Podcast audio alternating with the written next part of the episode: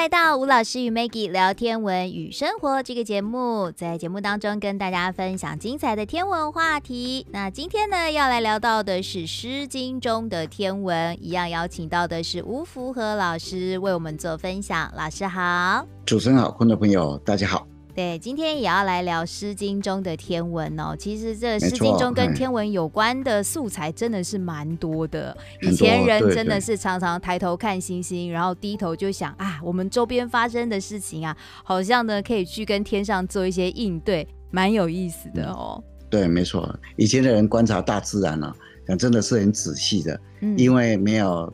电影可以看，没有电脑可以用，没有电视可以看，没有影集可以追。所以 啊，他们跟大自然是比我们应该是亲近很多了哈。真的，他们就利用动物、植物、天上的星星、大自然的现象，嗯，用来描述很多很多的人事物现象。嗯，所以现在啊，念起来有时候反而要从里面啊去吸收一些知识。嗯，好，对。那我们今天要来跟各位分享的，就《诗经》中的小雅的一首诗，嗯，叫做《渐渐之石》。嗯哼，渐渐渐怎么样的渐渐啊？嗯，之乎者也的知，石头的石。嗯，那渐渐的意思就是说有一点高耸、险峭的样子。哦，也就是说往远处看了，哇，很多山呐，啊，然后。越走越高，越走越高的意思。嗯，也就是说路途啊，非常的不好走的意思啊。嗯，渐渐之石，其实这首诗哈、啊，到目前为止当然是讨论很多。我们来看一下，古代有一本理论著作，就是专门对古代诗歌做评论的一个叫《毛诗序》。嗯，这个《毛诗序》以前我们在讲《诗经》里面的诗歌的时候，有跟各位分享过吗？对。那《毛诗序》里面。对渐渐之石，他是这样评论的。嗯，他说：“夏国次幽王，夏国就诸侯国，啊，下面嘛哈，诸侯国啊，次讽刺的次，嗯，就是讽刺周幽王哈。那周幽王大家都知道嘛哈，就是周朝分成西周跟东周。嗯，周幽王他在位十一年，灭亡以后就变成东周了嘛哈。嗯，因为周朝到西元前七百七十一年的时候，周幽王死了以后。东周就西元前七百七十年就开始，嗯，啊，所以啊，周幽王是西周的最后一个国君了啊。那很有名的就是他的一个宠妃叫做褒姒嘛，嗯，褒姒最有名的就是烽火戏诸侯，各位还记不记得？其实啊，我比较喜欢的就是东晋干宝那一本书叫《搜神记》啊，嗯，因为周幽王有一次不是去去庙里面吗？然后就在墙壁上看到王母娘娘的画像啊，非常漂亮。然后就戏弄那个画，写了一首诗在上面呢。结果王母娘娘真身回来庙里面以后，一看非常生气啊。嗯。然后他就要惩罚周幽王，结果啊，他就化成了千年狐狸啊，变成褒姒啊，使得周幽王亡国啊。哦。东晋干宝写的《搜神记》，真的是写的非常的。很有想象力，你知道吗？嗯、很有想象力。古代的人呢、啊，真的很神奇的，充满想象力啊！嗯、各位如果有机会的话，去看一下《搜神记》。好，那当时就是《毛诗序》里面这样说哦，诸侯国讽刺幽王为什么为什么这样子？你知道吗？因为它里面讲说，戎狄叛之啊，就叛乱了。戎跟狄就是一些边疆里面的一些他们这种野蛮民族啊，当时候就叛变以后，晋叔不治。金啊，就荆州的金啊。这里的金是楚国，他的诸侯国楚国。那舒舒服的舒，这边的舒啊，是一个诸侯国，叫群舒。那群没有写出来，群是群体的群，所以金舒不治，也就是说，他命令楚国跟群舒这两个诸侯国来协助他打戎狄。嗯，但是啊，叫不动，因为烽火戏，因为他烽火，对对，叫不动，所以他只好命令他能够控制。的周边的一些将领啊，带着兵，然后去东征，嗯，啊，结果在外面呢打了很久啊，然后又生病啊，又很辛苦啊。那有一个小军官看得非常不忍啊，而且自己也很辛苦啊，所以就写了这首讽刺的歌，哦，讽刺的诗歌《渐渐之时》啊，嗯，有人后来就考证，他认为周幽王在的时候根本没有东征。嗯，而且没有要求过楚国跟群书这两个诸侯国，嗯，也没有要求过，所以他们认为渐渐之石跟毛诗序他所写的可能不一样，可能是周幽王当时的一个战争，可能不是当时龙体叛乱的时候请楚国跟群书这两个诸侯国来协助，可能不是。不过到目前为止啊，很多的人都认为《毛思序》是非常重要的一本理论的著作，解释那个《史记》里面很重要的啊。不过不管怎么样啊，我们来看一下它的内容比较重要啊。嗯，当时啊一个下级军官呢、啊，他是怎么描述的？他分三段。第一段他这样写：“渐渐之时，为其高矣。维就是呃助词嘛哈。嗯，四维八德的维。对对对，维他命那个维啊，为其高矣。山川悠远，为其老矣。五人东征，不遑昭矣。我们来看这一段，见见之时，我们也讲说哇，往前看啊，路途那个山、啊、越来越高，越来越高啊，维其高矣就。感叹嘛，哇，怎么这么高呢？山川悠远，山川就是景色啊，一眼望过去啊，如果心情好的话，很漂亮啊，但是很辛苦啊，大家看好像没有尽头，你知道吗？这个景色一看过去啊，悠远啊，不知道什么时候才会到啊，怎么这么远呢？这么辽阔呢？为其劳矣，看到这个样子啊，哇，真辛苦，真辛劳，为其劳矣。五人东征，要去打仗的军人啊。在走在路上，看到高山那么高，走过去啊，那么辽阔，那么遥远啊，不遑昭矣。这个遑啊，皇帝的遑，但是这个遑要解释没有闲暇，不遑昭，没有闲暇去管是什么一大早出门还是晚一点出门，没有没有在管这个，一个命令下来就要出门了，就要赶快出发去东征了，所以不遑昭矣。嗯，没有那个闲暇想这个事情，已经急急忙忙就要出门了。所以你仔细看这首诗哦。渐渐之时，维其高矣；山川悠远，维其老矣。五人东征，不遑昭矣。就是日月行经的这些将士真的很辛苦啊。那将士他们呢、啊，要去东征啊，急迫的赶路啊，往前一看啊，哇，这么遥远啊，真的辛苦。因为急着赶路，也没有闲暇去管他到底是不是已经天亮了。一个命令下来，就赶快走吧，就这样子。嗯。有时候诗经里面啊，有时候你多念几次，那个感觉体会出来的是完全不一样。嗯，接着我们来看第二段，渐渐之时，维其足矣。山川悠远，赫其莫矣。五人东征，不遑出矣。见见之时，我们刚刚有谈过，围其足矣。这个足就是我们下棋的兵马俎的足。嗯。那这个“足”的意思啊，就是高耸，而且危险的样子，很高峻。就是说，嗯，一路望过去啊，那个山越来越高，但是你仔细看，悬崖峭壁啊，嗯，然后还是要越过去啊，维其主矣，代表是非常危险的路，你还是要走啊。山川悠远，一眼望过去啊，景色非常辽阔，但是啊，看起来非常遥远。赫其莫矣，赫就是吃喝玩乐的喝。左边口拿掉，赫就是没有，莫没有尽头，根本就没有尽头啊！五人东征，我们这些军人要出去打仗，不遑出矣。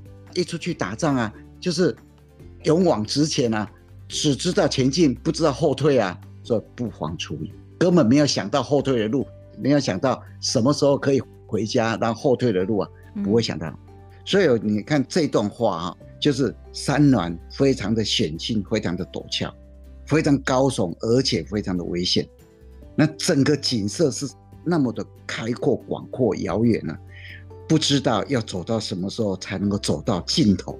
那将士们去东征，只想到要向前，根本没有顾及到危险，然后没有顾及到什么时候要回家，都没有想这些事情，只知道勇往直前。所以啊，这一首《见见之时》的诗歌，前面两段是在描述他们整个东征、他们出征的一个情况，但是哦，第三段哦，跟天文有关系。我们来看一下他怎么写：有使白狄，增色波矣。月离于弊，弊邦投矣。五人东征，不遑他矣。那我们来看一下。有史白体，这个史啊，就是猪，把右边那个者拿掉。对，那他念史，也就猪的意思。白狄，狄就是一个足部，右边那个也是念狄字，受体的意思。嗯，就是你可以看到猪的蹄子是白色的，有屎白蹄，真色波尾，增是蒸发的蒸，把那个草字头拿掉，众多的意思。嗯，色是色水的色，嗯，波是波浪的波。啊，意思怎么样呢？你看到那个好多的猪啊，在那个大水里面啊，在那边奔跑啊，在那边抢的、拥挤的跑来跑去啊，就是要逃命，因为水太大。哦，一般你看到猪都在泥土里面，你根本看不到猪的蹄是白色的啊。哦，但是因为它们都浸在那水里面啊，所以你可以看到那个猪啊，被浸的那个土都不见了，所以看到猪的蹄是白色的啊。哦，代表水非常大。而且水下很久了，做水灾的意思喽。做水灾的意思。哦。所以你看到那个猪啊，要逃命嘛，不然你不逃淹死啊。嗯。那因为很多猪啊逃来逃去，看起来很壮观，你知道吧？嗯。但是啊，都在水里面，泡在水里面，所以你看到蹄，它的受体也是白色的，有史白蹄，增色波尾。所以你看哦，这两句话就形容那个天气啊。非常的糟糕，下大雨。嗯，那你再回想前面那两段，嗯，那那个要打仗的士兵呢，走在那个大雨里面呢，多么辛苦。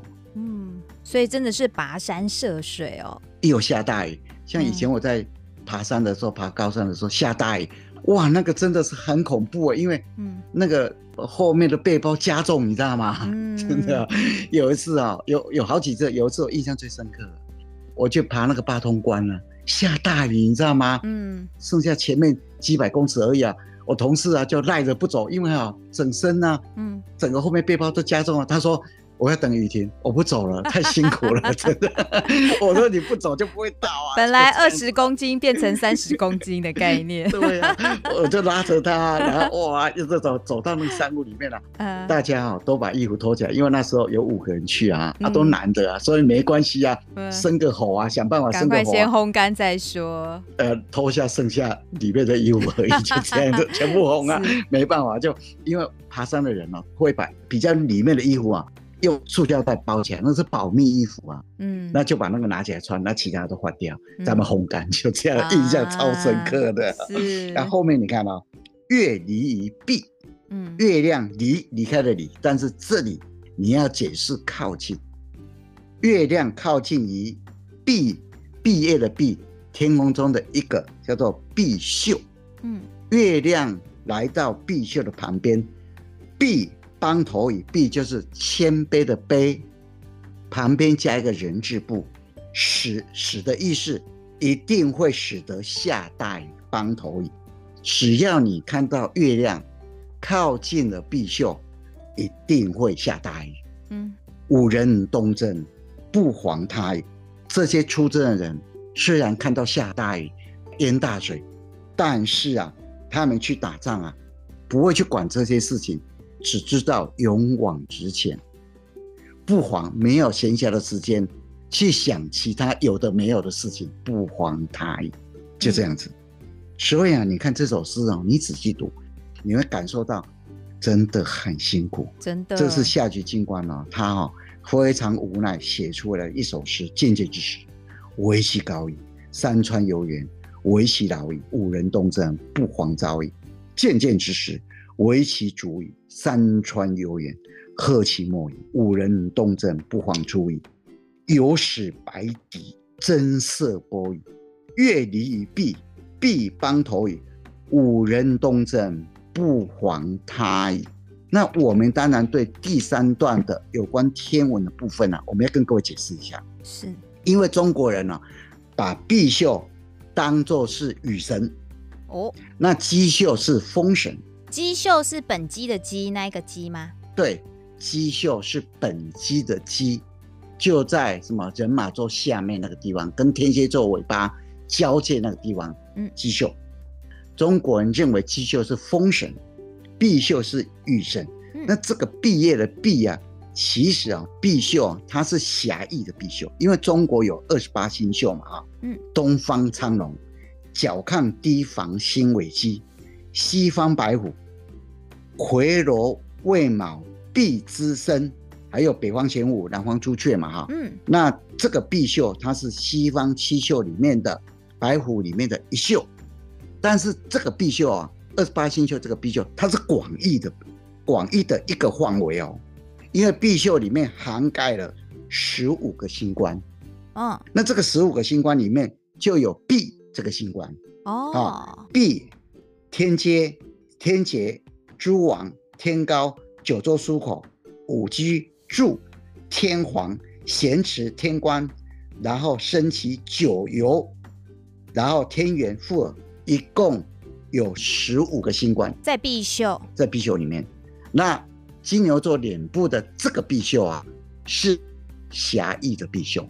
所以我们要把它分清楚，二十八星宿西方七宿里面有一个必秀，这是广义的必秀。天空中有一个大区。域，嗯，那这个大区域里面又分成十五个中国的星官，这十五个星官里面有一个星官叫做必秀，嗯，那这首诗歌里面月里弼是小的那个必秀星官，嗯，是金牛座脸部 V 字形那一个，它原来有八颗星在这里。后来增加了十八颗，所以哦，现在有二十六颗在那里？哦，啊，那这个 V 字形啊，比较有名的，因为它金牛座脸部，但是它是独眼的，那它的最亮星就是它的颗眼睛啊，叫做碧秀五，嗯，它的星等零点八等，啊，现在你也可以看得到，距离太阳大概六十五光年，是一颗红巨星啊。现在已经知道碧秀的旁边有一个系外行星，我们叫做碧秀五。B，嗯，那一九七二年的时候啊，啊，美国太空总署曾经发射天宫十号嘛，哈，嗯，然后它会在两百万年以后接近弼宿五掠过去。那这个金牛座脸部那个 V 字形，就是我们中国弼宿的位置嘛。那这里有个星团叫做弼宿星团，它是一个疏散星团。那这个星团呢，也算离我们近的，距离地球光走一百五十一年。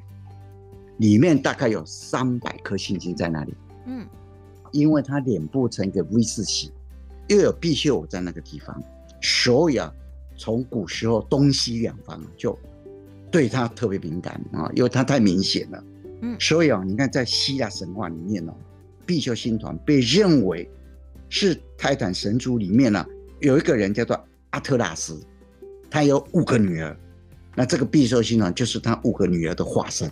哦，五个女儿有个名称，我们叫做翻成海尔蒂斯，嗯，是五个女儿的总称啊。为什么这五个女儿会变成必修星团？因为啊，这五个女儿的弟弟啊，Hyers 叫做海尔斯，嗯，那海尔斯有一天去打猎的时候，被狮子给咬死了。哦，那因为这个五个姐姐对她的弟弟感情非常好。不过神话里面有讲说是被蟒蛇，有些讲说是被狮子哈，不管怎么样啊，就海尔斯就死了。死了以后啊，哇，这个五个姐姐非常的伤心，整天掉眼泪。哇，天神宙斯看了非常的不忍心，而且被他们五个姐姐所感动了，就把他的五个姐姐送到天空去，变成弼宿星团。嗯，那有人就说，哎、欸，海尔蒂斯啊，是这五个姐姐为他弟弟流下的眼泪。其实啊，在希腊语里面呢，海尔蒂斯就是下雨的意思啊。我们刚刚有谈过啊，毕秀他是雨之神啊。哎，有一个很有名的故事啊，在东汉的时候，有一个哲学家，那当然他是一个文学家，一个学者叫王充，他是西元二七年，那活到西元九十七年，是东汉的一个哲学家。他曾经写了一篇散文，叫做《明雨篇》。明雨天，明就是明天的明，雨就下雨的雨，下面加一个污水的污，把左边那个三点水拿掉，嗯，那个字念雨，那雨是什么意思？你知道吗？就是古代专门求雨而举行的一种祭祀，嗯，啊，很久没有下雨了，要求雨啊，这一种仪式啊，一种祭祀叫雨啊。那曾经写了一篇散文叫《明雨篇》，王中写的，他曾经写了一个故事。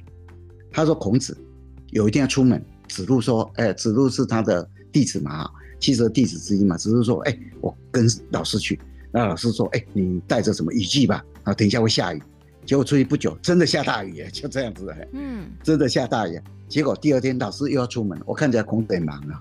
孔子第二天要出门啊，结果子路带着雨伞，他说：‘你带雨伞。’孔子就跟子路讲：‘哎，不用带雨伞了，今天不会下雨。’结果一出去啊，哎，真的没下雨，真的没下雨。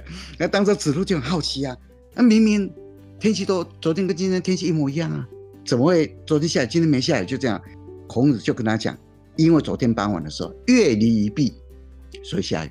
今天呢、已经没有这个现象了。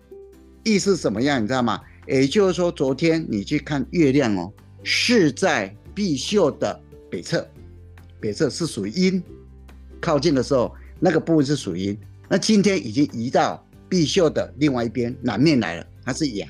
嗯，所以阴的时候会下雨，阳的时候不会下雨。哦，就这样子，就这样子，这个很有名的故事啊。不过我们这里要跟各位说明的，你如果仔细看啊，月亮绕着地球公转。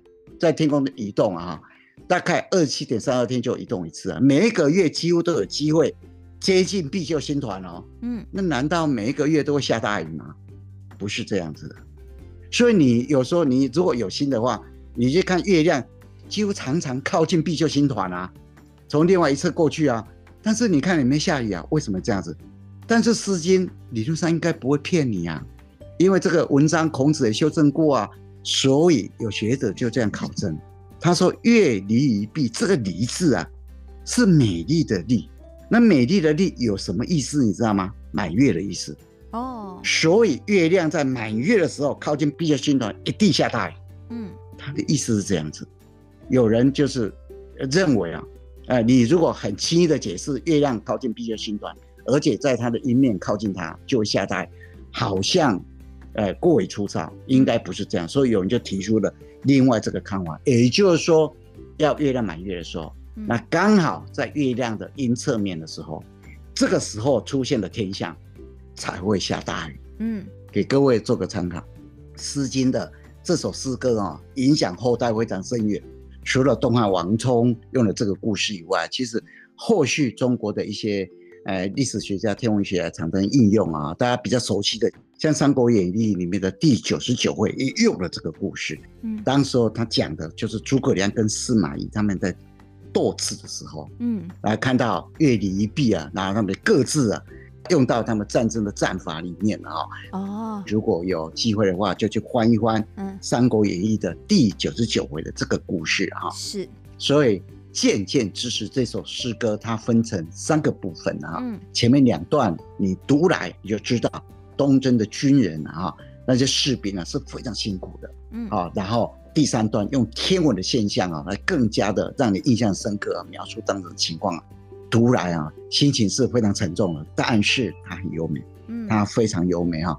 各位如果说有时间。哦，想读的话就多读几次。嗯、那天文的部分也跟各位稍微解释了一下。嗯，各位读起来，那晚上的时候再抬起头来看天上的星星，那个感觉会很不一样的哈。对啊。我们今天就跟各位分享到这个地方。嗯，那这个季节抬头一样可以看到碧秀吗？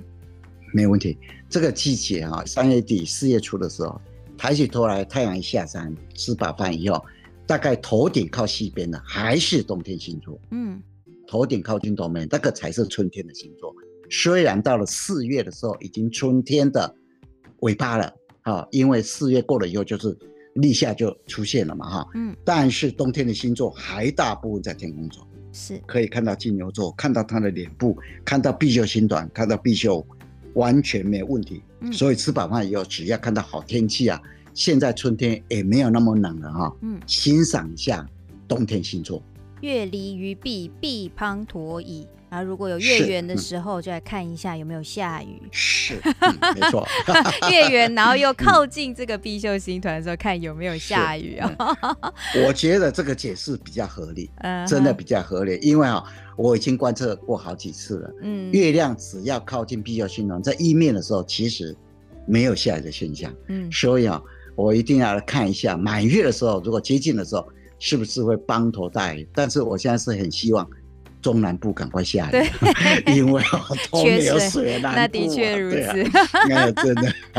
好，那今天就跟大家分享《诗经》中的天文这一首《渐渐之时》。好，一样，谢谢老师带来精彩丰富的内容，谢谢老师，谢谢大家。